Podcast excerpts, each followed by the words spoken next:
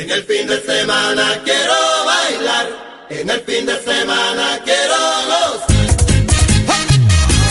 Otro sábado más arrancamos el espectáculo más friki de la radio mallorquina. Bienvenidos a todos a ceroizquierdo.com.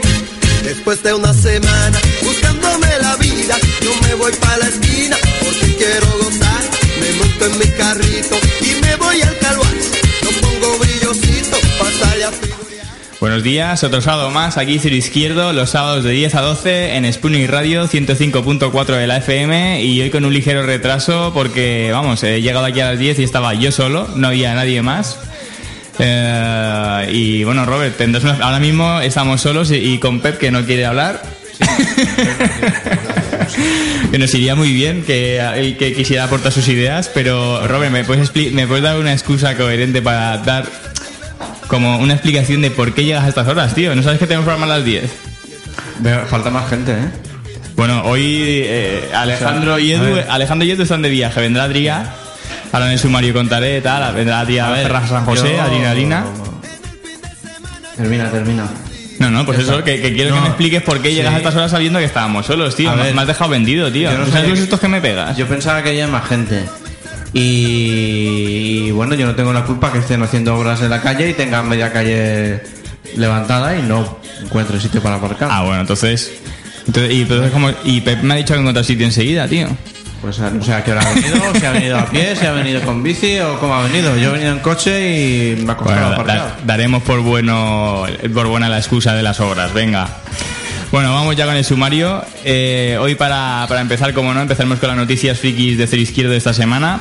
Después, eh, no sé, depende a la hora que llegue Adrián Ferrer San José, nuestro, nuestro carismático mago Adrenalina, eh, que hoy volverá después de un par de programas que no, que no nos visitaba, ha venido para cubrir las bajas de Edu y de Alejandro. Eh, cuando llegue nos hablará un poco de- del proyecto en el que trabaja, que es el Cementerio de Noche. Eh, luego iremos con la sección de cine de Roberto, que Correcto. que no sea nunca tienes por costumbre no adelantar nunca de lo que vas a hablar. No, en esta tercera temporada no voy a adelantar nada. Luego ya los platos fuertes del día de hoy será la, entrevista a José Manuel Sarabia de World Sea Show que Sci-Fi Show, para quien no lo conozca, bueno, es una iniciativa súper chula que, que, proyecta películas eh, míticas en, los cines en Palma Ciutat y en Rivoli.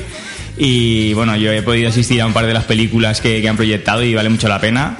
Y os recomiendo que escuchéis la entrevista, será, será súper interesante con alguien tan, no sé si definido como friki, pero desde luego alguien que, a- que le gusta tanto el cine. Y para acabar, el plato fuerte final de hoy será la entrevista a Carlos Gott, que bueno, es un, un artista, un ilustrador que yo creo que ahora mismo a, a nivel local al menos es, es de los más importantes que tenemos en la isla, residente de aquí de Casaplanas, eh, un artistazo que, que, bueno, quien no lo conozca recomiendo mucho que mire su Facebook, Carles Gott, porque hace cosas realmente increíbles y aparte lleva a cabo iniciativas muy interesantes como fue el último Tropicana Dreams en el que trajeron aquí en Casaplanas artistas de, toda Europa. Y bueno, pues nada, bueno, de toda Europa y de todo el mundo, si no voy mal, creo que también hablé incluso gente de Japón. Eh, pues nada, sin más dilación, vam- Uy, Pepe, ¿qué me has tocado? sin más dilación, eh, vamos ya con el primer tema. Bueno, y como no está Alejandro, me encargo yo de la sección musical. Y bueno, qué mejor, qué mejor que para sección musical hablaros un poco de las bandas que van a actuar en el Cero Izquierdo Fest. Recuerdo que el Cero Izquierdo Fest será el 25 de noviembre eh, que eh, actuarán Ombra, One Man Rocks y Flying Dog, tres grupazos eh, brutales. After Party con Alberto 24 horas y con audiovisuales Paparra. No, visuales, siempre me equivoco, siempre me meto el audio, pero el audio lo pondrá Alberto 24 horas. Y habrá sorteos de merchandising, también merchandising de Devil y, bueno, un montón de cosas chulas. Eh, la entrada será gratuita de 19 a 19, 30 horas y a partir de esa hora 6 euros con una consumición. O sea que creo que es un evento que vale un montón la pena porque calidad-precio mm, no tiene, bueno, pa- a mí me parece brutal por las bandas que van a tocar. Pues nada, vamos a escuchar un tema de una de las bandas que van a actuar en el, en el Ciro Izquierdo Fest. Eh, vamos a hablar ahora de, de Juanma, de One Man Rocks, eh, que es el frontman de Full Metal Jackets, para quien no lo conozca, que bueno, yo creo que a nivel así local todo el mundo sabe quién es Juanma porque es, es un, bueno, lleva mucho tiempo en la escena musical y es un auténtico crack. Eh, canta y toca como nadie y encima luego nos sorprendió, bueno, tenemos una entrevista que le hicimos eh, la temporada pasada, si alguien la quiere buscar aquí en el izquierdo, eh, que es increíble lo que hace este tío. Eh, coge con samplers, va grabándose sobre sus propias bases a tiempo real y va haciendo canciones y hace cosas tan increíbles como la que vamos a escuchar ahora. Os dejo con el tema Hey Ya, una versión de One Man Rocks, eh, para que veáis lo que es capaz de hacer a base de loops a tiempo real y esto es parte de lo que podéis disfrutar en el Ciricierto Fest. Vamos a escucharlo.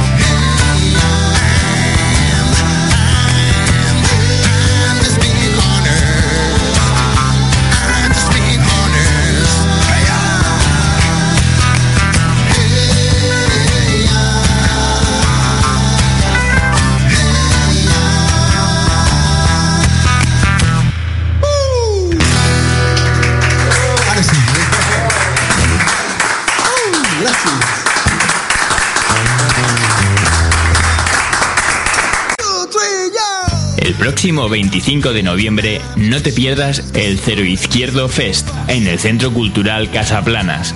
Una ocasión única para disfrutar de las bandas Ombra, One Man Rocks y Flying Dog. After Party a cargo del DJ Alberto 24 Horas Además, podrás disfrutar de la nueva exposición de arte Casaplanas y de sorteos de merchandising exclusivo de Devil Skate Shop y del programa de radio Cero Izquierdo. Entrada gratuita de 19 a 19.30 horas. Recuerda, el 25 de noviembre apúntate al Cero Izquierdo Fest.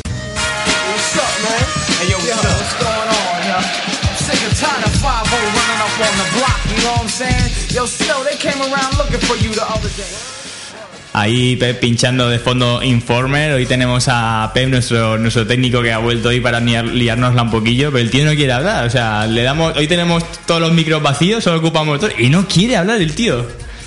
Estos técnicos le- le- solo le gusta boicotear en la sombra, Si ¿eh? no quiere hablar, no quiere hablar, pero vamos, yo creo que hace mal. El día que lo pruebe, No para nada. No para Ya- el nada. día que pone un buen micro. bueno, vamos. ya estamos. Ya estamos con las guarradas. Se va a creer lo que no somos. Bueno, hoy em, em, estamos tirando ahí de música para rellenar, pero tío, al final nos lo vamos a tener que currar, porque claro, como estamos solos, la primera hora antes de los entrevistados, como tampoco no Adrián no ha llegado, o sea que Robert eh, tienes tres cuartos de hora por delante para, para afrontar. No, a ver, Adrián vendrá, supongo, antes de las 11, eso espero. Pero aparte, no solo porque venga a hablar, sino porque me apetece verle, que hace un montón que no, que no ha podido venir al programa y hoy era una buena ocasión. Y bueno, vamos con tus secciones desde que venga. Mm, Vale. Eh, perfecto, pues empecemos con lo mío. Vamos, venga. A ver, bueno, en, como esta se me ha descolocado esto ahora. Bueno, pues como viene siendo habitual en mi sección desde que empezó el programa, hace ya tres largas temporadas. ¿Tres largas? Sí. No, se han hecho cortas. Bueno, la- largas Eh, para eh, ti que, te va, que la mitad del año como curran ni vienes. Sí, la verdad es que sí. Pero bueno, ah, yo ya te dije que el día que me compense más venir aquí que hacer lo otro, yo lo otro lo dejo encantado. Económicamente vamos por mal camino, ¿eh? Vale, bueno. Pero bueno, a ver, a ver, ojalá, ojalá algún día. Yo creo que algún día llegaremos a. No sé, a algo así americano, a la MTV, ¿no? Algo así guay. Sí. A, a la tele, yo ya te dije. Yo te dije que lo tuyo con cero izquierdo empezaba en internet. Luego daríamos el salto A la radio. Hemos dado el salto a la radio y hará falta eh, que nos den un programa de televisión. Hombre, si es rollo goma espuma, sí que me. No, un programa de estos de late, de late night de estos que podamos Un decir late to- night. sí, todas las burradas que, que me callo y no puedo decir por el horario. pues, Pero a ver, si lo tenemos que hacer por amor al arte, como hacemos el programa de radio, eh, vas a tener que ir por la noche y tú no eres mucho de trasnochar. Yo no soy mucho de salir de marcha. Sin cobrar ni nada, o sea, pero tú- hacer, algo que me guste, sí. Irías, harías, irías por de noche a un late night ahí a liarla. Sí. Sí. Bueno, pues ahí, ahí- ahí queda eso. Fuera, fuera de temporada. Televisiones nacionales, Telecinco, Fuera de na- No, Telecinco, Antena no, 3. Telecinco no, por favor. Antena 3. Porque hay que poner un poco de nivel, ¿eh? Sí, sí, sí, Telecinco no. ¿Cómo se Bueno, no, si, si quieres, como mucho, podemos hacer un, un canal de YouTube que de todas maneras, con lo que se mueve por ahí, creo que, que podemos eh, dar la talla. Sí. ¿No? Yo creo que sí. Que por cierto, hay- una guerra de youtubers ahora, ¿eh? ¿Ah, sí? Siempre, siempre hay guerras. en- eh, sí, yo que soy muy conspiranoico, ahora mismo hay el Luis Carlos Campos. Ah, sí, que me lo comentaste. Un- Sí, me lo comentaste cuando estábamos. Sí, entrenando ahí. nuestro- Lo has dicho que tú, por no lo he cierto, dicho yo. Que por cierto tengo agujetas, tío. ¿Te pasaste un poco? Ah, yo no, tío. Pues yo sí. Yo no. Bueno, eh... El Pepe se descojona. Creo que quiere, creo que quiere decir algo. Pásale el micro. Venga, Pepe, habla. Hace gestos como diciendo, déjame Bueno. en paz, no me toques los A ver, pues eso, que Luis, canaplines". Luis Carlos Campos, eh, uno de los líderes de contra el periodismo Matrix de, de conspiración en Internet, ha, ha atacado duramente a JL, que es de Mundo Desconocido, otro de los peces gordos de- del mundo de la conspiración. Hay un enfrentamiento y curiosamente coincide con que JL a- dice que es uno de los contactados por los sumitas y los sumitas le han comunicado a ella un grupo selecto de personas que eh, a partir de 2019 la Tierra corre un, un grave riesgo de, de conflicto económico que va bueno que va a ser muy duro para la humanidad. Y luego pues, Luis Carlos Campos lo está poniendo a parir diciendo que, que si este es que está parasitado, que su que está vendido, que trabaja para, para los cuerpos de inteligencia y no sé qué. O sea, es- eso es lo que se mueve, o sea, al Eh, final... por internet, ¿no? Yo me, yo me quedo con un tuit que hizo un tío que dijo, al final, con el tiempo, las élites han, han acabado con todos los, los charlatanes de Internet, porque la verdad es que ya todo es como un circo de todo esto. Sí, bueno, puede ser. Yo, como ahora yo an- antes tengo que confesar que como tú seguía estas cosas porque me parecían entretenidas y tal. Alguna cosa podía ser cierta.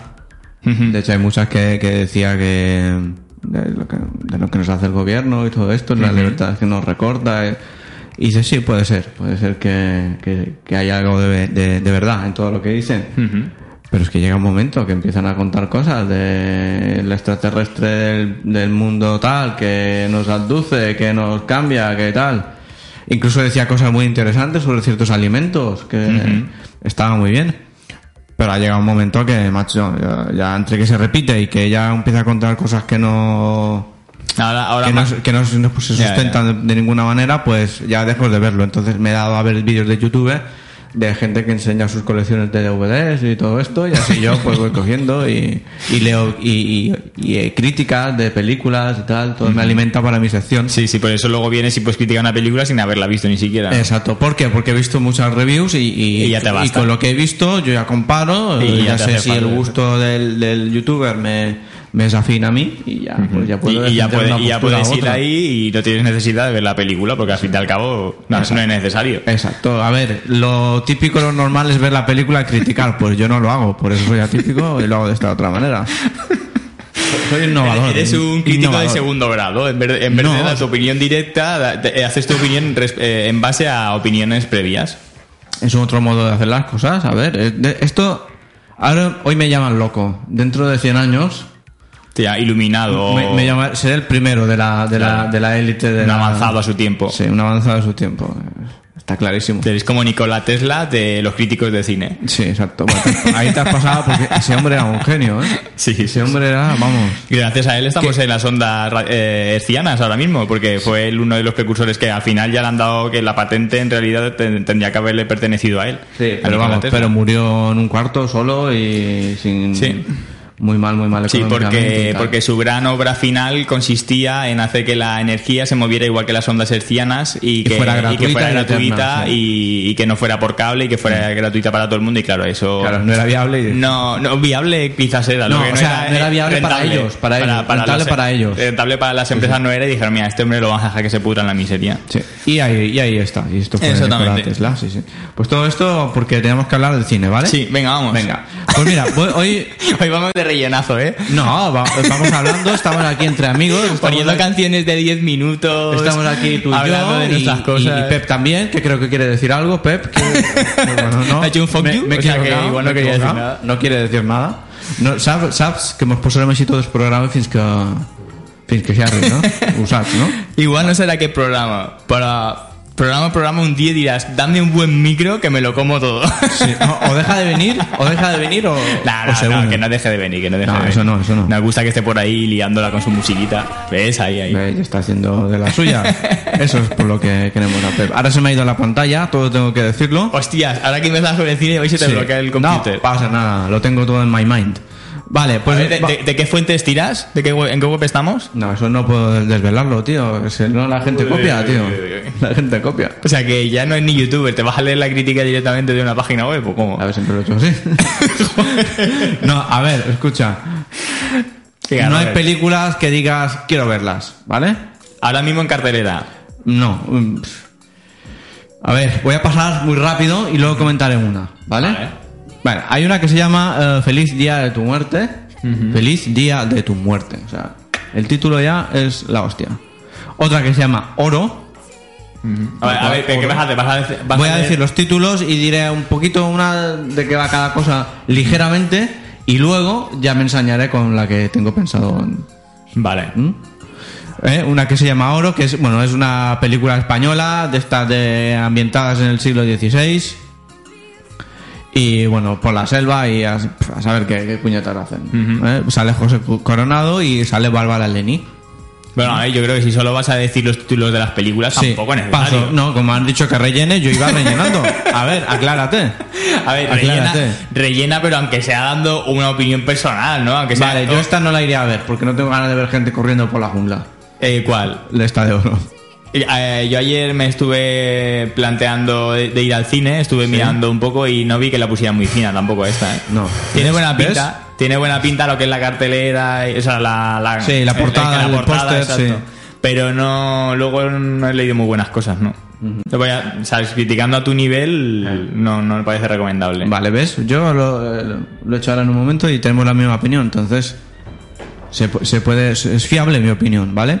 Luego, bueno, también Billy, no, eh, Isabel Coixet hace su nueva película esta semana que se llama La Librería, que bueno, yo para verla el único aliciente que tiene es la de, porque Isabel Coixet o te hace una película muy buena o te hace un- una cosa rara. Bueno, te, te- te hace una película muy buena. O te hace rara. Pero que te hace ganas de- que te dan ganas de suicidarte. Sí, sí, sí, sí, pero bueno, es buena. A mí tengo que reconocer que, que, que practica buen cine, pero no es un cine que a mí me gusta. Mira, es verdad que es, es triste reconocerlo, que yo siempre te meto caña a ti por, por ser un... A ver qué vas a decir. Un fan- Regálame el oído. No, por ser un fan del cine comercial, pero tengo que reconocer que a mí la- los grandes dramas tampoco me, me satisfacen mucho. Me, da, me da pereza, porque ya creo que vas a poner en las noticias para... Exacto, eso te iba a decir. A ver, yo al cine, las películas me gusta entretenerme, hacer que mi mente vuele por...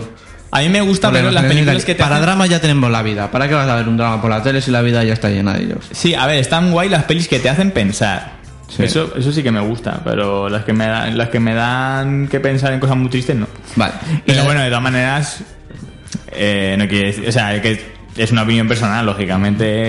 eh, Lógico, lógico. Y si es personal mía, totalmente equivocada. O sea, no que tiene yo- por qué. Tu opinión es tan eh, válida como la, eh, como la de otro era- era- cualquiera. era- o sea, lo, lo- lo comentaba a nivel de gusto personal. sí, vale, pues ya está. Yo eh, te apoyo en tu gusto personal. Bueno, yo sé que tú eres un amante de los blockbusters. No, pero a ver, a mí yo te he dicho, el cine me gusta que si- a veces ves alguna película que te sorprende y dices, ah, está tal, y entonces ya se vuelve una película para mí de culto, ¿vale? Bueno, la librería va de una chica que quiere montar una librería y es la primera del pueblo y luego hay problemas y tal. El aliciente que tiene es que sale Billy Nighy, que es el de el actor este que hizo la saga esta de mm, Underworld, que hacía de malo, que es un actor que a mí me gusta Ah, sí, bastante. es de- esa de los vampiros Sí. con los hombres lobo y todo esto. Sí, sí. Que hacía de, Esas te, de- mola- esas te gustaban a ti, ¿no? de Víctor el Malo. Sí, la primera, la segunda está bien, la tercera también. Luego las otras ya son muy flojas, muy flojas, muy Ya. flojas. La tercera es la que más me gusta. que se supone que era un spin-off de las dos primeras, está muy bien. Bueno, y luego hay alguna otra que. que la verdad. Hay de dibujos. Hay de todo. Hay una que veo que tiene. que se llama The Square, que tiene muchos. Es una película sueca que tiene muchos premios y muchas historias. Esta yo no la voy a ver. no voy a decir nada porque. Tal. Y luego lo que quería hacer era hablar del blockbuster de la semana, ¿vale? O de la película esta de la semana que es Comercial. comercial. Bueno, eh, todas las películas están hechas para ganar dinero, o sea, No, no, no, no. Eso no es verdad, ¿eh? Hay, hay, ver, hay nadie hace una película para perder pasta, o sea, y, ni para empatar. Todo el mundo quiere, porque eso es un trabajo. Todo el mundo que trabaja quiere ganar una rentabilidad. Entonces, a mí yo no me creo. Ya, ya, ya. ya, ya, y le está dando la razón en alemán, no sé si lo sabes. Le está diciendo sí, sí.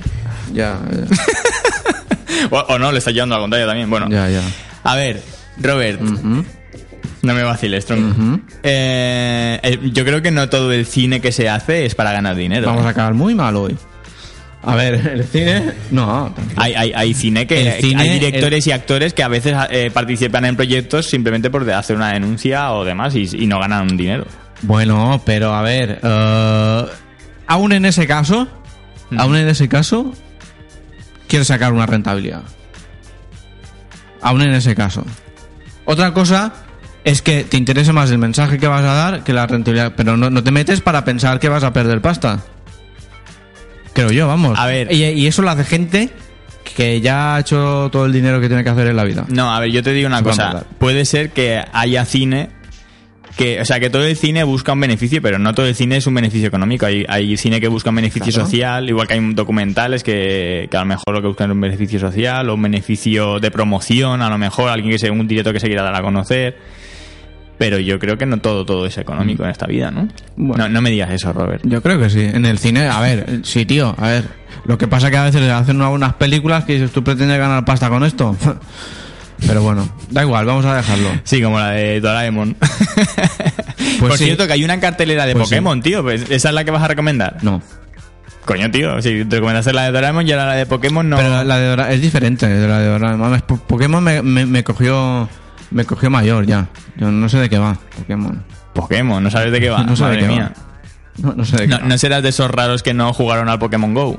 Eh, no jugué al Pokémon Go ni nada. Bueno, yo no jugué, pero me la, me la aplicación había que bajársela y probarla, a ver qué pasaba. Y ver a todos los frikis. Hombre, lo que más molaba es cuando encontrabas un, un gimnasio o algo así que se llamaban. Que lo- lo- cuando estabas cerca, mirabas el punto de tal y siempre había algún friki con el móvil ahí. Pues no, no. Era, que- que- que eso, eso moló, tío. A mí esa, esa época de, del frikismo internautico me gustó. Ah, mira qué bien.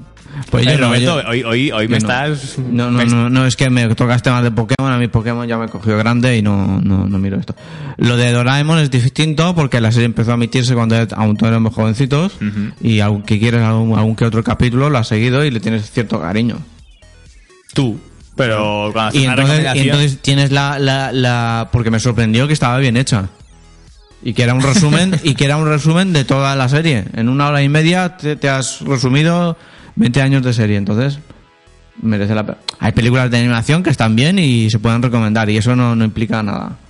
¿Vale? Hmm. Bueno, Además, ve- ve- el ve- carácter del programa es eh, recomendar cosas que a lo mejor otro no recomendaría. Entonces, eh, tengo que, Desde luego creo que es, te- tengo que es el único ser- ser crítico creativo. de, de cine que es capaz en su sección de hablar de lo que el viento se llevó y dos semanas más tarde de Pokémon, hay de Doraemon. Porque tengo un, un gran abanico de posibilidades. No me, no me cierro a nada.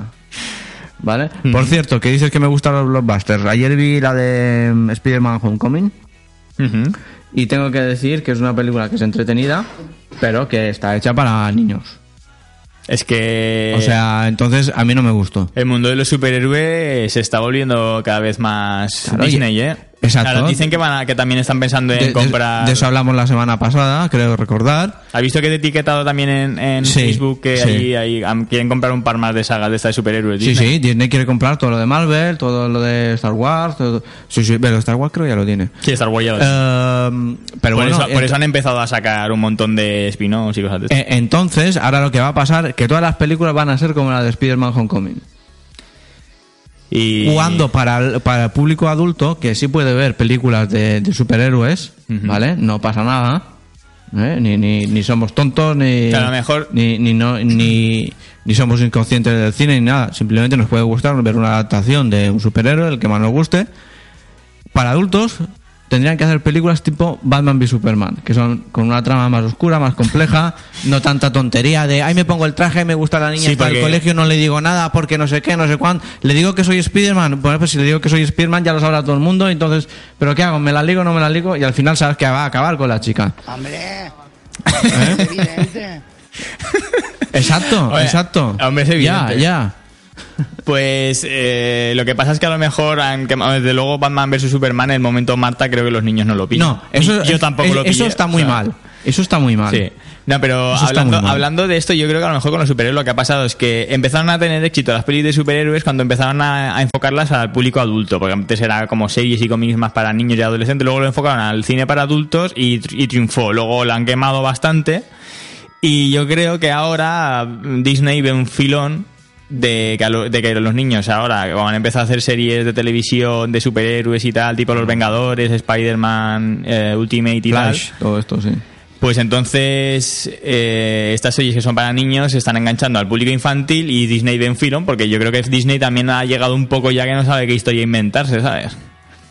Y porque, bueno, Exacto, es que para ya niños muy bien, pero para gente como yo, que, que quería, yo ahora estoy cabreado porque me he quedado sin mi trilogía de, de, de- de Superman. Teníamos la de Superman, el hombre de acero, que estaba más o menos bien, ¿vale? Aunque hubiera muchísima destrucción al final, pero era una película que tenía... no, te- no tenía muchos chistes, no tenía chistes casi ni, ni nada, por decir ninguno. Batman y Superman, vamos, con la versión extendida, una maravilla. ¿Mm? Una maravilla. A pesar de lo de, a pesar de lo de Marta, que, que la, la verdad es que Y el monstruo final, Doomsday y, es y la ver- y la verdad es que lo de Marta, hay gente que lo, que lo, que lo ha visto y que le saca una puntilla y tal. Mm. Pero yo la verdad, como que, porque lo que se defiende es que cuando, cuando Lois Lane le dice a Batman que la madre de Superman se llamaba Marta, entonces él queda- Batman queda en shock, ¿vale? Porque su madre también se llamaba Ma- Marta. Entonces. Claro, eso a Batman le lleva a pensar, esto es una teoría que va rulando por ahí, ¿eh? Le lleva a pensar que Superman es un tío traumado como él. Entonces, con una madre. con una madre que, también se llama ahí. Marta, que está a punto de perder a su madre, como él hace X años perdió. Entonces, y le, le recuerda lo mal que lo pasó, lo, lo traumado que está a costa de, de- de aquello, que es para estarlo, porque la culpa es de él. Esto está clarísimo. ¿eh? Y, y entonces dice, este tío es, un tarado como yo, tío, tengo que ayudarlo. Y entonces a partir de ahí, pues ya hace, la, ya hace cambiar el chip. Pero la verdad es que podrían haber encontrado cualquier otra opción muchísimo mejor. Toda esta explicación que has dicho, no sé si alguien se ha puesto a explicarlo en un foro, pero es Sí. que eso es, es evidente, ¿no? Es lo único que te puede venir a la cabeza cuando ves esa escena, pero dices, Claro. qué chungo, qué chungo. Por, Por eso, claro, no claro. que sea Hubiera una- quedado una muchísimo lamentable. mejor que durante la pelea, mientras se van dando de leches, le, le estuvieran hablando y explicando el tema y de repente dijeron, ostras, pues es verdad, pues Lex me ha utilizado para eh, luchar contra ti, tal y cual, todo aquello me lo ha mandado él. Eh, hubiera quedado redondo, redondo. Pero no, han sacado lo, lo de Marta y es la, la única cagada que no han podido arreglar de la película. Bueno, cagada, eso es lo que nosotros interpretamos. Si lo ¿Eh? sí, han- también lo han hecho aposta a lo mejor para, Para, que la gente hable de ella, pero se han cargado una película que podía ser un 10 y es un 9. ¿Vale? Bueno, y eso- entonces, ahora lo que- a lo que iba, perdona que me disperse tanto. Entonces yo me he quedado sin mi trilogía porque después de esta gran película yo quería ver una Liga de la Justicia pues con el mismo tono, que durante el, el rodaje han cambiado, han quitado escenas, no han puesto escenas, han recortado, han cambiado el director y han cambiado el tono, un tono que, que tenía que ser parecido al de la Batman, Batman, Superman, Superman. Un poco más clarito si quieres. ¿vale? Y, y ahora han metido al tío este y lo ha, ha cambiado todo y ahora será pues como los Vengadores. Una cosa ¿eh? Y se la han cargado, edulcorada totalmente. Hay una- un punto que te quería comentar de la edulcoración de Disney. Porque es curioso que a día de hoy cojan historias chungas como son las de los superhéroes, porque casi todos vienen de un pasado triste o han perdido su familia como, como Batman o, o movidas de estas, o bueno, incluso Superman también perdió a su familia originaria Sí. y suelen tener historias así muy tristes y tal, pero sin embargo ellos cogen y edulcoran. Cuando antiguamente Disney eran los que más les gustaba coger a un ciervo y matar a su madre en un incendio y que lo viera todo el mundo. Porque cuántas películas de Disney no hay que son súper super duras de ver, ¿no? Blancanieves. Blancanieves, eh, pues, de Bambi, que yo me acuerdo mucho de Mami, Dumbo, que se reían de él, que también era una historia triste. Es que no sé, dime alguna que no sea triste, de, de las antiguas de, de Disney. Y ahora, sin El embargo, Rey León. el Rey León. Ahora cogen historias que a priori podrían darles ahí un dramatismo Disney, ¿no? Como a ellos les gusta. Y, y sin embargo, se lo llevan al mundo edulcorado de, de- de- actual, no sé, parece como que antiguamente quisieran gente dura o algo así y, a- y a día de hoy quieran niños eh, edulcorados y, Sí. y fáciles de, de manejar, no sé. Sí, esto es manipulación, claro. Luego, pues, lo, lo que dijo Edu la semana pasada, luego irán al mundo real, habrán crecido mirando estas peliculitas y se van a dar cuenta que... No serán como nosotros, nosotros somos tíos duros y ellos... No, nosotros no somos tíos duros. Lo que pasa es que aún nos planteamos ciertas cosas, pero ellos ni, ni siquiera se van a plantear nada. No, solo se plantean si, si tendrán dinero para comprarse la consola más potente Sí. o el ordenador, tal, es Sí, así. Es así, es así. Sí, sí. Pepe creo que quiere decir algo. No, Te, me he vuelto a eso, equivocar. te cae una lluvia de fuck yous, ¿eh? Ya, pero bueno, a ver. Yo, lo- yo sé que lo hace con cariño. ¿Eh? Ay, por supuesto. O sea, el que no. nos quiere y nosotros No- a él. no importa. Que para algo nos conocimos aquí desde, desde GB. O sea, o sea, La somos- antigua EGB cuando... o sea, parece mentira, ¿eh? ¿Cómo aguantamos ahí? Sí. Bueno, ¿seguimos con mi sección? o? Sí, sí. vale, bueno, pues voy a hablar ya de una vez de la película de la semana que, que yo iré a ver al cine en plan eh, me voy a descojonar, ¿vale? Sí. Es una película de terror, misterio y suspense. ¿Vale? Esta, es- esta, perdona, me he perdido. Está en cartelera y es tu Sí. recomendación. Sí, si queréis ir al cine a ver algo, ir a ver esto, ¿vale? Esto. ¿Eh? No, se llama Feliz Día de tu Muerte, ¿vale? Pero si esta es la primera que has dicho y, Sí, no- sí. y- y si has dicho el título y has pasado por Porque, encima como porque una pisonadora, sí, tío. claro, porque yo dejo las cosas para el final, ¿vale? vale, Entonces, Joder, primer- cuando te digo que rellenes, que rellenes tampoco hace falta que te recrees tanto. a ver, eh, un término medio. Una cosa, ¿sabes? Yo creo que podrías poner música también. Sí, pues con música, si quieres. No, no, no, no. Ahora, ahora quiero que vayas con esta. Feliz Vale, día pues- de, tu, de tu muerte. Sí, Feliz Día de tu Muerte. Es una peli que yo ya he visto. ¿La has visto? Ya la he visto. ¿Dónde? Ya la he visto. ya la he visto. ¿Dónde y en qué fon- no, condiciones? no te voy a decir dónde, pero te voy a decir que la he visto en buena calidad. De audio y de vídeo. De audio y de vídeo. En buena calidad. ¿Eh? O sea que. que Joder, nada. Robert, tío. Vas subiendo escalafones. No, voy subiendo. A ver, aquello que dije que había visto Batman v Superman pasada para adelante y en screen es mentira. ¿Cómo?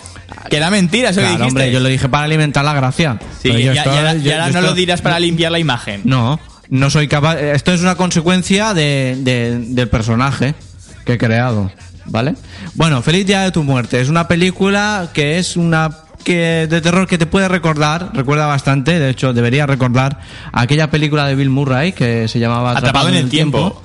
que repetía peli que era que el tío era un cabroncete y, marmota, y repetía un día y otro el día de la marmota tal tal que es una chorrada de día que sacar una marmota y según cómo se le- se ponga la marmota si se pone de un lado o de otro hará sol o, o lloverá habrá un frío que, que te cagas en, Pero, en América pero mola es que sea ese día tan chungo precisamente. pero es ese día que para la, la gente americana es muy importante vale y, y el Ah, tío va repitiendo A ver, ¿esa fiesta es de una localidad o es a nivel nacional en Estados No, Unidos? es a nivel- pues ahora me coges Yo con- creo, yo con- creo que era una era como un pueblo que hacían que hacían el día de la marmota, una ciudad que hacían el día de la lo marmota. hacen de verdad pero ¿eh? No, ya, ya, ya, pero, pero a mí me da Lo la sensación de que era yo- como una localidad, yo ¿sabes? creo que es pues no lo sé No es como el día de la independencia, creo No, yo. hombre, joder, no, pero sí, yo creo que es o una localidad o. No sé exactamente. No, no te lo sé decir. No, no, que ¿vale? existe, existe, eso está No, no, claro. sí, Oye, pero no te sé decir si a nivel nacional o a nivel de un estado solamente. ¿eh? No lo sé. Joder, Robert, documentate un poquito, por Sí, favor. lo documento ahora mismo. A ver. No, no, no, no, da igual. Tú me has Bueno, puesto- mira, a ver, Pep, Pep, que lo, que lo busque, Pep. Pep, ser- Ser que es día de la marmota. El Pep, día de la Pep marmota, no va sí. haciendo la gestión. Sí, sí, por favor. Aquí en Google, día de la marmota. Por favor. Y ya, ya, ya, ya gira, no te preocupes. Por favor, por favor. Por favor. Venga, Ah, vamos vale. a internet, bendito internet. Eh, intenso, vendido internet. Sin internet estamos vendidos. Vale, pues El Feliz Día de tu Muerte es una película que, como he dicho, debería recordar el Día de la Marmota porque también va de lo mismo. A ver, la, a ver, la el día- persona. es una, el día de la marmota es un método folclórico usado por los granjeros de Estados Unidos y Canadá para predecir el fin del invierno basados en el comportamiento del animal cuando sale a hibernar. Pero no pone en qué región. Bueno, a lo mejor, es- a lo mejor sí que es a nivel... eh, eh, sí, parece que es en Estados Unidos y en Canadá, o sea que igual Sí, sí que es a nivel nacional, nacional. Pero, pero es más bien a nivel rural, porque lo que le interesa es a los granjeros para el Sí. tema de la temporada. Sí, no. O sea no- que empate, empate técnico, Robert. Empate técnico, vale, perfecto. Discúlpame, soy español, no conozco la folclore de Estados Unidos. Vale, pues como lo que iba diciendo de la película esta, es una película que la va repitiendo, repitiendo, repitiendo el día. Y al final de cada día la mujer, ah, hay un tío con una careta de estas de, de, de gordito feliz que se la carga. Un po- momentito. Sí, ya me estás entonces. Acaba de llegar José Manuel Sarabia de West Sea Show. Buenos días, José Manuel. Te damos entrada ya, como estamos hablando de cine del día de la marmota y tal, yo creo que aquí tendrás siempre algo que decir tú. O sea que, bueno, es que Robert te estaba comentando un estreno que es El feliz día de tu muerte y la estaba comparando con Atrapado en el tiempo de Bill Murray. Espera, No sé si se me oye. ahora. ¿Ahora sí? Eh, sí, espera, eh, bueno, sigue Roberto, voy a colocar el micro. Vale, pues yo no me acuerdo dónde estaba. Bueno, es esto que la chica estaba repitiendo el día un día y otro y cada día al final del día se la cargan. ¿Vale? Y básicamente esto es la película. Eh, ella, cuando la hayan matado seis o siete veces, irá descubriendo cosas del asesino, irá buscando eh, quién puede ser el asesino, porque ella está, esto está ambientado en la universidad, ¿vale? El asesino que, que rula por el campus y averiguará quién es y tal y cual, y al final acaba todo como acaba. ¿Vale? Es un resumen de la película. Sí, me he perdido un diga poco con el- la relación que tiene con Atrapado en el tiempo. Que va repitiendo el mismo día cada día. Ah, vale, vale, vale. Ok. Es un slasher como atrapado en el tiempo. Es una cosa que no sabes lo que han Roberto, hecho. ¿sabes lo que es un slasher? No.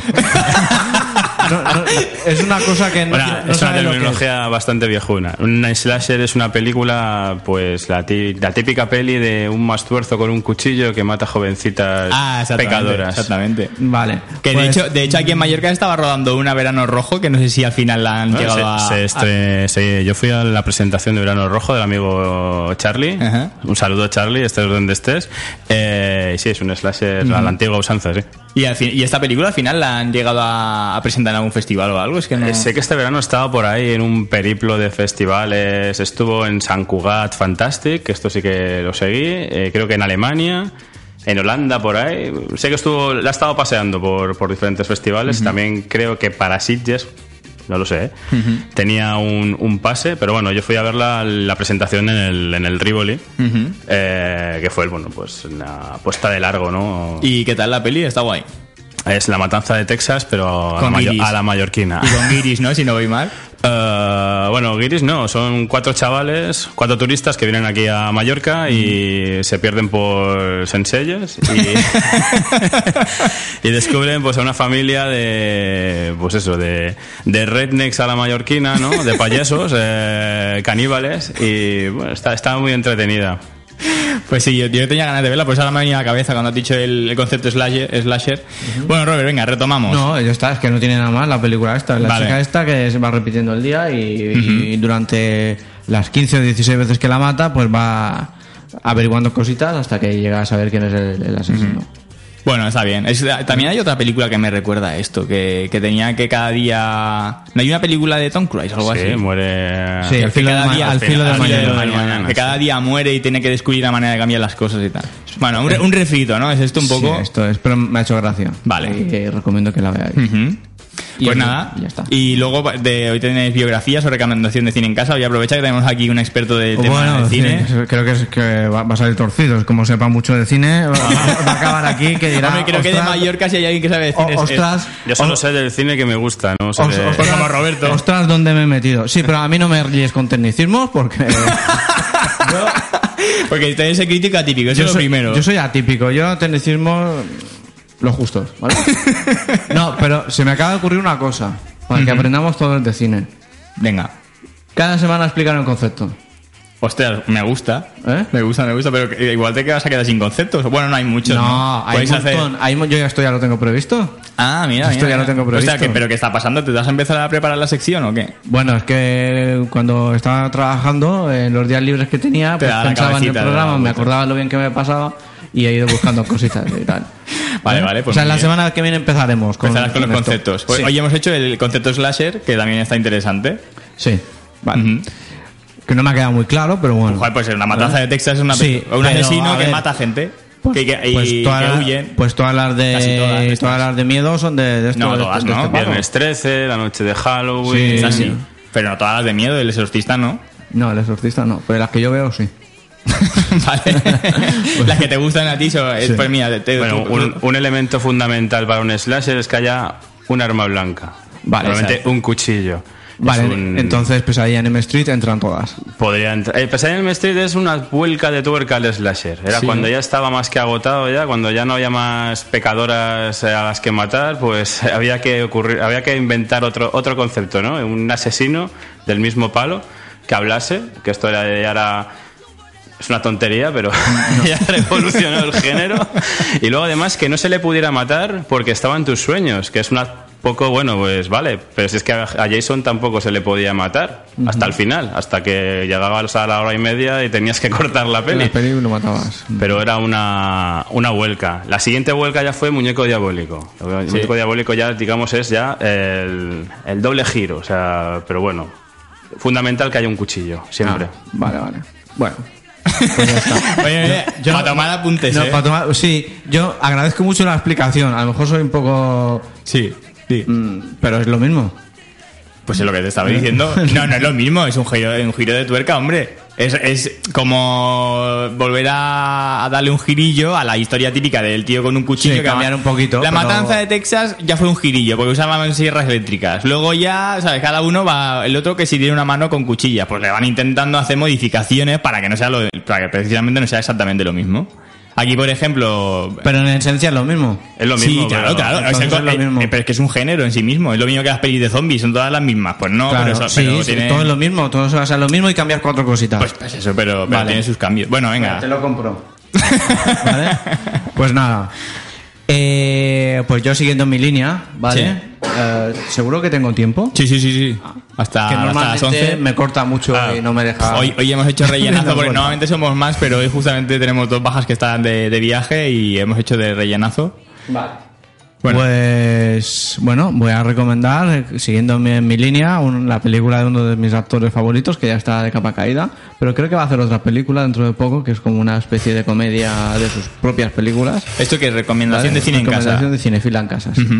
De uno Si de tus actores favoritos. ver, sí. Estamos hablando de Stallone. No. Sí. eh, Hay tres o cuatro, o sea, lo. Stallone, eh, ¿No? Schwarzenegger. ¿No?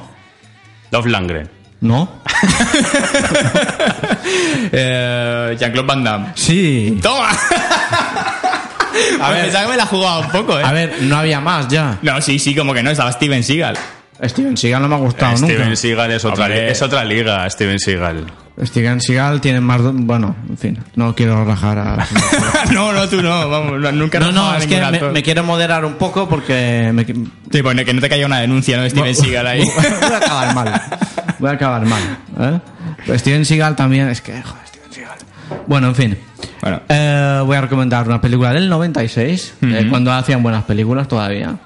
Esta no es que sea una película muy buena, muy buena, muy buena, pero... A- a ver con pero, quién nos sales pero me, me que gustó, me gustó cine. volver a verla porque me recordaba un tipo de cine que ahora yo no encuentro, ¿vale? De, Yo, de Jean-Claude ¿eh? Van Damme estamos hablando. Sí. Pues sorpréndeme. Eh, al límite del riesgo. Es una película que hizo el señor Van Damme con Nata- Natasha Henstridge. Ostras. que es la de Species. La de Species. Está muy buena esa señora. Sí, ¿eh? sí, sí, sí. Roberto- otra, cosa, de- otra cosa es que cuando yo recomiendo una película, normalmente el 90% de los 99. casos, 90% hay una mujer, una partner mm, Que está muy que buena. está muy buena al lado. O es- es Helen Mirren. O hay una mujer que está buena o está Helen Mirren. Sí. De Es eso no falla. Pero para Jean-Claude Van Damme es necesario que haya una partner que esté buena porque hay unas mm, dotes artísticas, actorales que hay que compensar, A mí me convence. equilibrar. A, a mí me convence. Hombre, Jean-Claude Van Damme hizo un, un No, pero desarrollo esto- de interpretación interesante de una película que se llama Jean-Claude Van Damme, ya Sí. cuando ya estaba acabado, que no sé Sí. si la has visto, José Manuel. No, no, Pues que va. Es una película muy, muy chunga. Y ahí, mala, yo- ah, yo como, que, quité. que- como quería demostrar que es un buen actor y tal, pero es que es una película infumable, que habla sobre él mismo y sobre sus traumas y sus Sí, era como, el, como reaccionaría el Jean-Claude de verdad ante una situación de esta de peligro y tal. En fin. Pero bueno, tampoco. a ver, Es que hay actores que no les puedes pedir tampoco que hagan según Bueno, el, tío tenía Él flexibilidad. tenía, él tenía su, su público, su tipo de películas y para lo que le bastaba también. Eh, ¿Tú sabes cómo descubrieron a Jean-Claude Van Damme o cómo le descubrieron? ¿O quién Yo- le yo- descubrió? Bueno, yo, No, el, el- yo sé el cosas de, la biografía, de lo que se ha- supuesta biografía que, que está que se puede Yo el buscar en productor no, internet, sé- no pero me acuerdo sé. del nombre, pero es- mm, leí una vez que él se fue al a un productor muy importante y le dijo, quiero hacer películas y siempre pasaba de... Y un día, al salir en a un restaurante, restaurante. pegó una pata voladora, le pasó por encima de la cabeza. ese productor era homenaje en Golan, eh, dueño de la Canon Films. Si hablamos de la Canon Films, hablamos de Desaparecido en Combate, Chuck Norris, Charles Bronson, eh, películas de Van Damme, el Contacto Sangriento, Kickboxer, fueron dos películas que la Canon distribuyó. Y justamente eso, le pilló en la salida de un restaurante, le hizo una patada voladora y homenaje en Golan que buscaba otra estrella para sustituir a, a ese fiasco llamado Michael Dudikoff, que era pues un tipo que también tiene una, una filmografía muy interesante. El Guerrero Americano también Ostras, es una sí. película que recomiendo para un sábado por la tarde. Y, y fue así, fue exactamente así como, como le descubrieron, ¿no? Y de ahí, pues a la gloria. Van Damme, nos estamos riendo, pero yo creo que es una figura importante dentro del género, subgénero del videoclub, ¿no? Sí, sí, sí, Y totalmente. todos hemos visto mogollón de pelis, aunque ahora pues reneguemos o... No, no, no, yo no reniego. yo no reniego. No, no, no, a mí, a mí sus Yo- películas eran las que más me gustaban. De todas estas... Son de- grandes- hay películas me, que están ma- muy me bien. gustaban- A mí me gustaban más que las de Stallone o las de Schwarzenegger. Y eso que Stallone ha hecho películas, ha firmado películas como Rocky que son más interesantes a, a nivel Sí. cinematográfico. Pero a mí Jean-Claude Van Damme siempre me acuerdo cuando era pequeño me molaba. Pero es verdad que ha, ha envejecido mal. El cuando, Botox. no, no, pero, no, no, pero es que cuando ves las películas estas que te digo, como la Jean-Claude Van Damme, en la que habla de su, su propia biografía y tal, es, es- es como triste, ¿no? Es como decir, madre mía, tío. ¿sabes? Bueno, no sé. Eh, está muy mal. Por YouTube hay una que ahora no recuerdo el nombre, pero si lo buscáis es como un reality de Jean-Claude Van Damme y va sacando todas sus miserias el, el- el hombre o, o estaba actuando o da pena de verdad. No, no, da pena de verdad. Porque pena está hecho Yo todo lo que he visto de él es, es- es muy triste. Sí, sí. También Pues fue el nada. primer, el primer depredador, no sé si lo Sí, sabíais. sí que lo sabía, pero mm, no daba la talla. No daba la talla. Y se quejaba mucho. Según Arnold, según Arnold, se quejaba mucho. Bueno, según- Ese hombrecillo se quejaba mucho. Según Ace, Ve- Ace Vent- Ace Vent- no, Ace Ventura es el... eh, De Jim Carrey, Jim. Carrey. El Jim Carrey. ¿Cómo se llamaba? El, el que lleva la... la hostia, la pedazo de ametralladora esa, la Gatlin, ahora no me acuerdo, me he quedado Uh, no en blanco. acuerdo tampoco del este actor eh, se se llama Ventura de apellido. Sí. Este actor es el que sacó... Jesse Ventura. Jesse Ventura, ese mismo. Sacó toda la mierda de Jean-Claude Van Damme diciendo que se quejaba y que incluso le hizo daño a un especialista para que le echaran del rodaje. Luego ya. Lo que pasa es que también llevaba un traje que era distinto al depredador que conocemos, al de Stan Winston, porque mm, el primer depredador, el primer diseño de depredador estaba hecho por Richard Enlund, con su Boss Films, y era una especie de perro eh, gigante, una cosa. Y luego, claro, como le ponían naranja para este efecto súper chulo del, De del la- camuflaje, era un traje bastante ridículo. Jean-Claude Van Damme, que era, pues eso, quería ser una estrella, eh, pues no, no le molaba estar, estar ahí dentro. Luego, menos mal que llegó Stan Winston, Kevin Peter, Kevin Peter Hall, el pedazo de hombre este que hizo de depredador. Y bueno, y ahí está ese clásico imperdurable. Bueno, tú dirás que solo sabes de cine que te gusta, pero que te gusta todo, ¿eh? Bueno, me gusta. bueno, creo que con Roberto coincides bastante, mira lo que te voy a decir. Eh, Es que, a ver, eh, yo, tú me das mucha caña, pero yo, las pelis que yo veo, hay mucha gente que las ve. Bueno, supuesto. claro, por supuesto, y más en nuestra generación. Pero venga a decir que, que luego hay gente que a lo mejor se mueve por un cine como más mm, Sí, claro. eh, erudito, por decirlo de alguna manera, algo así, pero, pero a ti No, te no gusta me el cine gusta ese palomita. apelativo. veo otra clase de cine. Erudito. Gafapasta. O- E inte- e intenta, eso, gafapasta está más correcto. Otra clase de cine y ya está. No, pues ya está. Yo lo del al límite de riesgo de Van Damme. Yo creo que con lo que hemos hablado de Van Damme, ya la gente tiene que tener ganas de ver una de sus películas.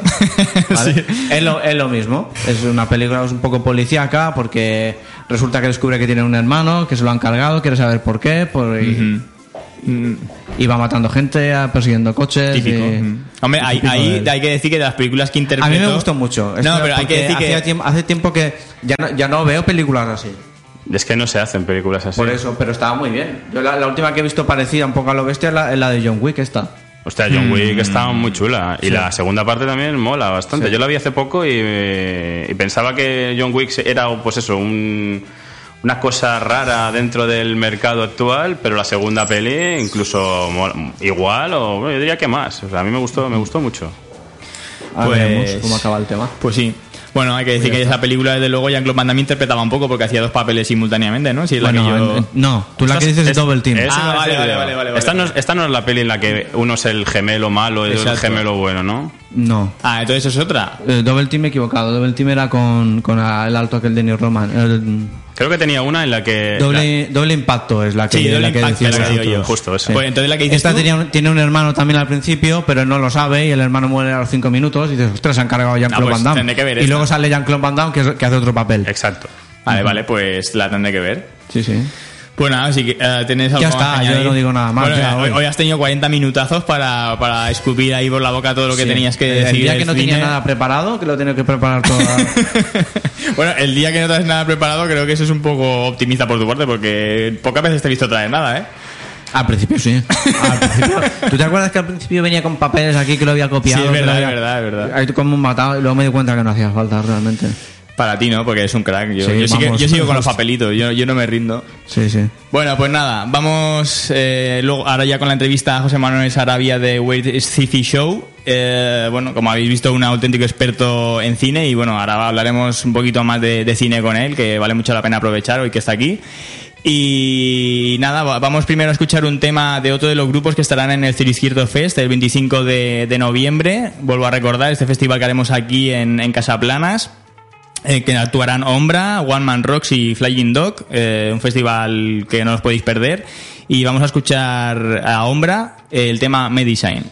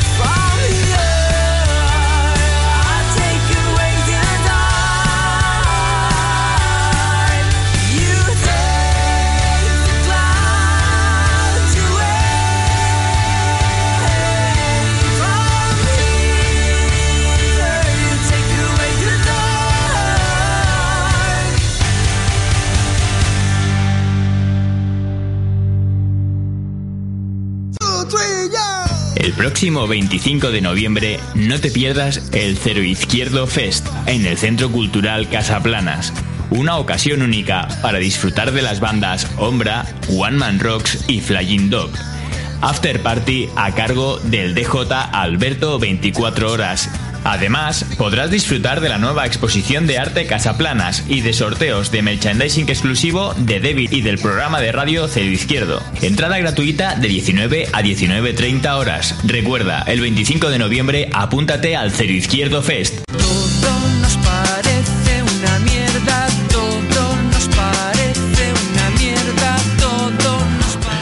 Pues ahí, que, que- que no sé, no nos olvidemos de que Pepe está a los mandos pinchando y de repente te aparece un todo nos parece una mierda. Que Un vale temazo, todo nos parece una mierda. Podría ser un lema generacional, ¿no? Y tanto.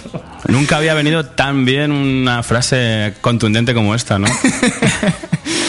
Bueno, ahora ya vamos, con- como decía, con la entrevista a José Manuel Sarabia de World Sci-Fi Show. Pero bueno, también da de entrada a Adrián Ferraz San José, nuestro carismático mago Adrenalina, que teníamos ganas de volverte a tener por aquí. Buenos días, Adrián. Oh, oh, ahora. Buenos días. Buenos días, bueno, casi buenas tardes, ¿eh? Sí, que sí, sí. Llevo unas horas. Me, me ha molado mucho el anuncio este del, del cero izquierdo fe. Casi, casi ni se nota que lo estás leyendo, ¿eh? Bueno, no, no, no, no lo leía, lo iba como medio improvisando, pasa que ya he memorizado, pero siempre que lo pongo aquí siempre hay, hay caritas de como de risitas, ¿no? Sí, ¿no? El Pecha me ha dicho que parezco de los 40 principales y digo, bueno, para mí eso es casi un halago. o sea que, que mira. Bueno, pues nada, ya te he dado entrada a la mesa. Cualquier comentario que tengas que aportar. Sé que tú también tienes bastantes conocimientos amplios de cine y, y de, de- de friquismo, que es lo que vamos a tratar ahora. Sí, Bueno, o- friquismo no solo, porque en Wealthy Show tocan de todo un poco. Sí, te- tengo opiniones, eh, criterio, conocimiento, se me Como queda grande. Como todo el mundo. eh, aquí en Cero Izquierdo nunca buscamos criterio, buscamos conocimiento y, y ideas eh, chungas y raras que, que llamen la atención. Bueno, pues, pues nada, eh, José Manuel, muchísimas gracias lo primero por haber venido. Va, vosotros, por favor. Que a ver si a ver si podemos ir repitiendo tu presencia porque creo que, que puedes enriquecer mucho nuestra nuestra Cuando queráis, no hay problema. Yo con unos panchitos y un, un micro ya... Bueno, y si hubiera cerveza fría ya sería la hostia. Se puede mirar, si esas son tus condiciones las vamos a, a estudiar y yo creo que, se, que podrás sacarse adelante. ¿eh? soy un chico muy facilón. No, Bueno, pues yo quería un poco que nos hablaras de tu proyecto. Bueno, creo que es eh, lo has creado tú, ¿no? Where's the Sci-Fi Show? Sí, Where Sci-Fi Show es un... Bueno, empezó como una página de Facebook ya a finales de 2013, eh, o sea que llevo ya unos añitos dando la tabarra y eh, pues bueno, siempre digo, empezó como pues como producto del aburrimiento, bueno, más que del aburrimiento, como puerta de escape, vía de salida, yo soy papá, eh, justamente pues me pilló me pidió la paternidad y pues necesitaba, pues eso, seguramente alguno dirá, ¿qué dice este tipo? Menudo padre de mierda. Todo el mundo necesita una vía de escape, ¿no? Y Where's Sci-Fi Show pues se convirtió en mi, en mi vía de escape. Empezó como página de Facebook, eh, pues he ido durante estos años juntando colaboradores, empezamos a hacer charlas en bares de pelis, de pelis de los 80, bueno, del cine, antes has dicho experto en cine, yo no soy ningún experto en cine, simplemente soy un aficionado. Bueno, pero que sabes bastante más que una persona normal, se podría decir, ¿no? Eh, Bueno, creo pero- que, que demostrado ha quedado que te hemos sacado aquí cuatro cosas que Roberto tenía preparadas y tú has aportado un montón de datos que llevas Sí. en la cabeza. Eres como un disco duro de 500 tera lleno de información de cine. Bueno, más de, de 500K. De 28K, como mi Spectrum.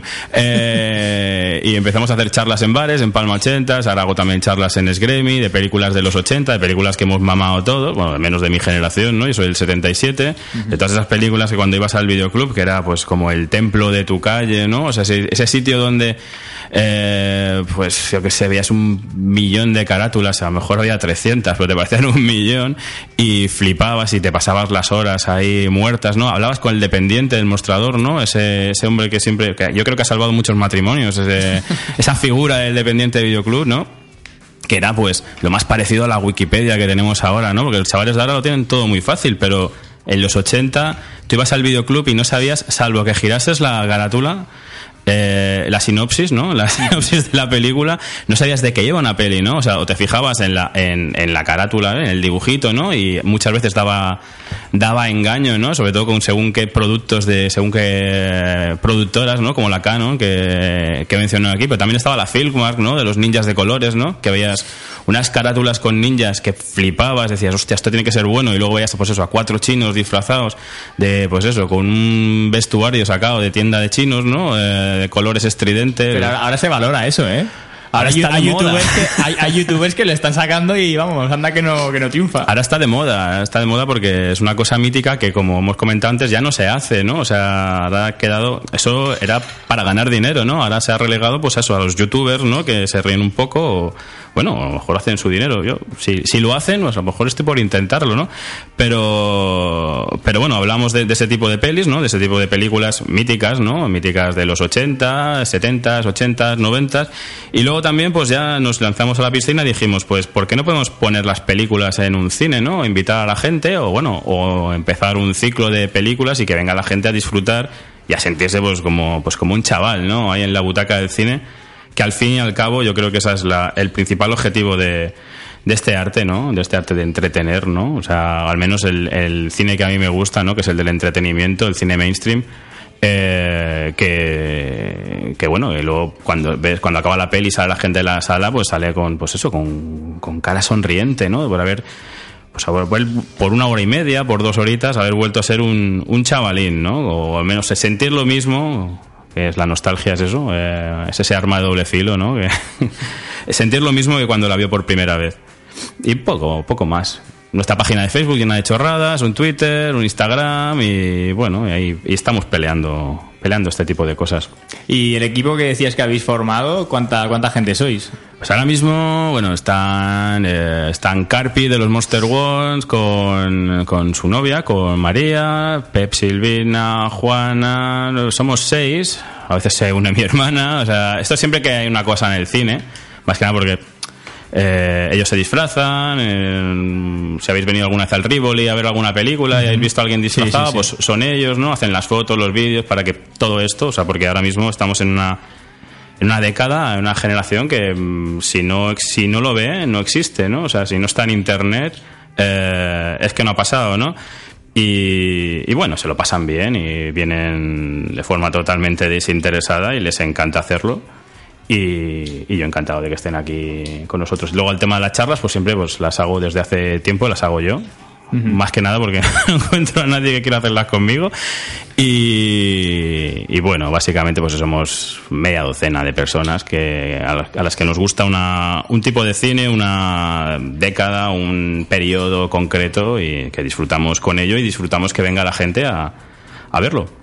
Hombre, yo creo que es una iniciativa súper chula porque hay películas que, que no teníamos ya oportunidad de ver en el cine y yo, por ejemplo, he estado en la de Resplandor y también en la de Batman de Tim Burton y, la verdad es que es una, una cosa muy chula poderlas ver y no solo eso, sino que hacéis... Luego también hay que, si sorteos, que si luego hablando un poquito tal, eh, dais regalos como ilustraciones y demás. hace falta pues ese, ese valor añ- añadido, ¿no? O sea, eso es la puntilla, ¿no? Para que la gente la gente pueda venir. Hombre, yo supongo que es un, es un valor añadido, pero bueno, yo creo que la gente viene a ver la peli, a disfrutar. El que fue a ver Batman, por ejemplo, Batman es la- mi primera película de cine. Bueno, no una primera película que fui al cine, pero sí solo. O sea, sí solo, como yo soy el hermano mayor de tres hermanos, con mi hermano fuimos a ver Batman, hicimos una cola de 40, 50 minutos en la sala Augusta y le tengo un cariño muy especial y ver ese Soy Batman del principio, pues a mí se me soltó la lagrimilla. y ¿Quién dice, no? O sea... Es que son cosas que como te llegan a la patata, como siempre digo, o sea, son cosas que ya las has, las has vivido, o sea, no es como ir a ver una película de ahora, ¿no? Eh, que, bueno, te sientas, recepcionas tus imágenes, te puede gustar o no, sino que estas películas las tienes las tienes en el corazón, en un rinconcito, ¿no? Ahí, porque las has vivido de una forma especial o te recuerdan pues a ese día que fuiste con tu hermano, yo qué sé, y luego a lo mejor te fuiste al Dallas Burger. No sé si alguien se acuerda del Dallas Sí, Burger. sí, sí. el- eh, la fábrica de cumpleaños que había. Fábrica de cumpleaños. Ahora, ahora hay un montón de chiquipacks, ¿no? Pero el Dallas Sí, sí, Burger sí. era lo más parecido en aquella época. Era Vaya. un templo y luego te ibas al Mississippi a gastarte pues, lo que te sobraba de la hamburguesa, ¿no? Eso eran las tardes, ¿no? De la chavalada. 80s, 80s, 90s, ¿no? Ahora es otro rollo. Hostia, de verdad, de verdad que me ha re- revivido ahí sacando Dallas Burger y Mississippi me ha, me ha revenido todo, ¿eh? La nostalgia es lo que tiene. Es, es como, es como un arma de doble filo. ¿eh? Es, es capaz de lo mejor y de lo peor. ¿eh? Y bueno, yo te quería preguntar, eh, veo que, que para ti el cine es algo que, que te, que te ha marcado mucho, porque hay gente que a lo mejor se lo toma de otra manera o, ya si- se van actualizando con lo que le van sacando, pero tú veo que, que en tu corazón hay un agujero ahí importante en el que guardas un montón de, de, celulo- de celuloide, por decirlo de alguna manera. Claro, yo es que, eh, yo no sé ahora, el, bueno, no sé si alguno es padre, ¿no? Pero yo soy padre y claro, mis padres, ahora que soy como lo, lo típico que te dicen, cuando seas padre comerás huevos, eh, mis padres trabajaban, esa, esa, mm, esa cosa, no sé por qué esa costumbre tan mala de tener que ir a trabajar, ¿no? Es una, a mí yo lo odio, pero supongo que mis padres también, y mis padres, pues la niñera más barata que encontraron para, para mis hermanos y para mí era un VHS, ¿no? Y el, y al dependiente del videoclub, que no le pagaban, bueno, las 300 pesetas que costaba alquilar una película, ¿no? Eh, entonces, claro, tanto mis hermanos como yo nos hemos criado leyendo cómics, eh, leyendo y sobre todo viendo muchas pelis. Y claro, eh, cuando te pasas una infancia así, es imposible, es imposible que tu devenir futuro sea, sea diferente, ¿no? Que bueno, en, contra- en contraste, yo no, no consumo mucho cine al- actual. yo- ¿No? La verdad es que no. Voy a ver las películas que me pueden interesar. Sobre todo voy a ver grandes clásicos de la animación actual, ¿no? Porque mi hija me arrastra a ellos, ¿no? El próximo mes iré a ver Pequeño Pony, supongo, y esas cosas. Pero soy mucho de formato doméstico y de revisionar pues todos estos títulos que, que en su día me, me gustaron y tal. Veo cosas modernas, pero tampoco soy... mm, tampoco estoy al día, ¿no? El otro día, por ejemplo, vi Wonder Woman, que no lo había visto en el cine. Roberto es fan. Es fan. Sí, sí, sí. A mí me Peliculón, gustó, ¿eh? peliculón. Peliculón. Bueno, yo como peliculón, no sé, el- ayer puse en el Facebook eh, que, bueno, que ha habido muy... Me, han- me han maltratado, ¿eh? puse que, que me parecía un telefilm, porque yo creo que es un sleeper, ¿no? Es una de estas... mm, es- es- eh, sleeper también es un concepto que se puede explicar. De estas cosas que nadie se espera un éxito y al final lo es, ¿no? y, y tiene poco aspecto telefilm. Hay un CGI que canta la traviata en Wonder Woman, pero me pareció muy disfrutable. O sea, una película entretenida, de aventuras a la antigua usanza. A lo, además, justo anoche hacían el Capitán América de Joe Johnston, que es una de las películas Marvel que a mí me gusta más. Por ese tono Indiana Jones de aventura clásica de los años 50, ¿no? De serial radiofónico. Todo eso que cuando uno habla de ello, que sé, de figuras como George Lucas y su Guerra de las Galaxias, venía a evocar los seriales radiofónicos de los años 30 y tal. Pues todo ese rollo está en el Capitán América o en el Wonder Woman de, de DC, ¿no? De ahora. Y la verdad es que me, me gustó mucho, pero la vi este domingo, no fui a verla al cine. Pues en el cine molaba muchísimo más. Todo en el cine. todo en el cine Es que mola Roberto, mucho o sea, más. eh, eh, para una peli que yo- ver al cine, Robert, No, hay que, yo- hay que voy a ver- rentabilizarla. No, pero a Y te has comprado el DVD y todo, ¿eh? Sí, o sea, esto iba a decir. Yo en el cine me gustó muchísimo, aluciné, no, no sé, me gustó, flipé un montón. Porque bueno, la protagonista está buena, que Lo- eso es, lo que es importante. Me gustó cómo, cómo cambiaba de- del personaje, de la inocencia de, de estar en la isla aquella con todas las mujeres y tal, y como veía él, no veía la maldad del mundo y tal, y luego va pasando la película y ves que va perdiendo la inocencia. Eso a mí en el cine me gustó mucho, ¿vale? Te gustan las tías buenas que pierden la No, a ver. a ver, a ver, un poco de respeto.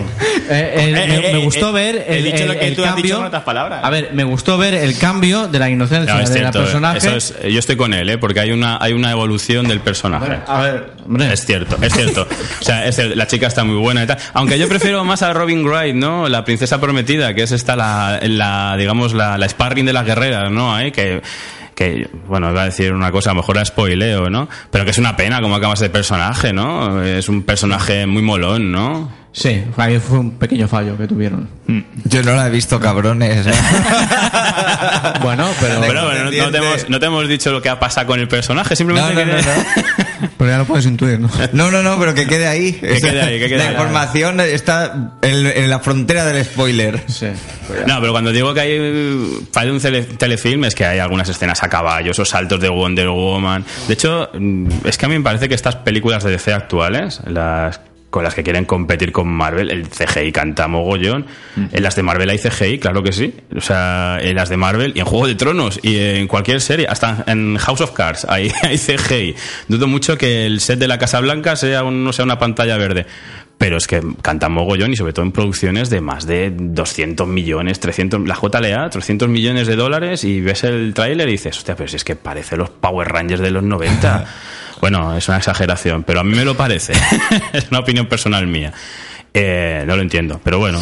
Por eso a mí yo siempre he reivindicado los animatronics, los efectos tradicionales, lo que sé, cualquier película de la época de Predador, por ejemplo, los Gremlins, ¿no? Eh, yo qué sé, Cazafantasmas, ¿no? Que está hecho con Muppets, con marionetas, con, que se ven los hilos de algunas, que se ven hasta los cochecitos que son de Micro Machine, ¿no? Pero son de verdad y los puedes tocar. Y eso es un valor para mí en alza, ¿no? Que hace que una película envejezca mucho mejor que yo que sé, que cualquier película de estas que en su día los flipábamos porque los efectos especiales eran la polla, como Matrix, cualquiera. bueno, por ejemplo, Matrix la primera no, pero por ejemplo sí que vi Matrix Reloaded eh, no hace mucho y esta escena de la pelea de tre- entre Neo y 200.000 agentes Smith. Pues hostia, parece, parece chunga. Ya, ya, ya. muy chunga. Lo que dices tú y luego, y luego ves una eh, la, la historia interminable, por ejemplo, a día de hoy y dices, hostias, ¿cómo hacían esto? Y luego eh, yo pude ver eh, también por Facebook un vídeo de cómo habían rodado todas las escenas y es increíble el despliegue de- artístico que, que hacían para hacer esas películas. ¿eh? En la historia interminable estaba, ahora no me acordaré cómo se llama este hombre, pero el jefe de efectos especiales trabajó con Stanley Kubrick, era el que hizo los monetes eh, de 2001. Esta no me sale cómo se llama, seguro que en algún momento. Colin, algo, Colin no sé qué. Eh, lo podéis buscar en el Wikipedia. Podemos deberes a los posibles oyentes, ¿no? Pues sí, no, la verdad es que eran efectos que para, que para mí, creo que dices tú, le, le dan mucha más credibilidad a- al tema. O sea, Además es que, por mucho que veas que es una marioneta, es tangible, se puede tocar. Y la historia interminable, además, es el ejemplo, de, es una superproducción europea eh, que quiso competir con, pues, con todo el cine americano, con parte de dinero de la Warner, por eso se rodó en inglés y con un casting anglosajón. Pero, pero era una superproducción alemana, una de las producciones más caras de la época, si no la más, de, de fantasía, ¿no? Que era un género en el que en Europa o en el que en el viejo continente nunca hemos dado un duro, ¿no? Y eso que inventamos el cine. Y hay pe- grandes películas de la ciencia ficción y de la fantasía, como Metrópolis, por ejemplo, que es una película viejuna a más no poder, pero que la ves y te quedas encandilado de, de, hostia, ¿cómo hacían eso en los años 30? O sea, no sé. Sí, sí. Esa es mi opinión, ¿eh? No, no, totalmente. ah, sí, la verdad es que Hollywood como que ha absorbido la- las producciones cinematográficas y, y se las ha llevado a un nivel, pero como co- comercial y aquí lo hemos... Se ha dejado mucho de lado. Hay poco, pocos países europeos que, que hagan cine así. Yo diría que ahora mismo Francia es de los que más despuntan haciendo cine así más o menos de calidad, pero, pero el resto de Europa, bueno, Inglaterra también saca cosas, pero aquí en España, por ejemplo, Aquí hacemos sí. eh, ocho apellidos Sí, y esas sí, cosas. Super López, que he visto por Bueno, ahí, ¿eh? Luego, hace dos semanas entrevistamos a David Sousa, que es el director de una película que se llama Revolution, Revolution que, que él mismo se tuvo que buscar cómo producírsela y tal. Y es, y es una película que luego la ves, la vi yo aquí en, en, en Cine Ciutat, en, en el International Mallorca Film Festival. Y es mejor que las películas habituales españolas que ves, pero se la ha tenido que autoproducir él y ha estado casi 10 años para sacarla, ¿sabes? O sea, pero claro, es, es que lo que él, mismo dijo aquí, eh, cuando le entrevistamos al día siguiente de la, de, la, de la emisión de la película, le entrevistamos y, y nos dijo, bueno, es que aquí en España mm, los productores no buscan arriesgar, buscan algo que creen que va a funcionar y ahí meten el dinero, ¿sabes? Pero Es normal. Yo eso, es- esa parte la entiendo. ya. Sí, pero luego, pero luego hacen refritos. Ahí Pep dando. Luego hacen refritos, eh, lo que dices tú, ocho apellidos vascos, luego ocho apellidos catalanes, que luego ya se, se- es un fiasco. Para meter dinero en según qué, también podían intentar innovar un poco. Bueno, ¿no? yo no las he visto, ¿eh? Bueno, he visto ocho apellidos, ocho apellidos vascos, sí que la vi, ¿no? Me Pues la de ocho un- apellidos catalanes a mí no me gustó, sin embargo, mucha gente decía que sí que estaba bien. A mí no me pareció. Me pareció un episodio de, yo qué sé, de cualquier teleserie de Telecinco. Pero bueno, no sé. A mí no me gustó tampoco. No, no, no.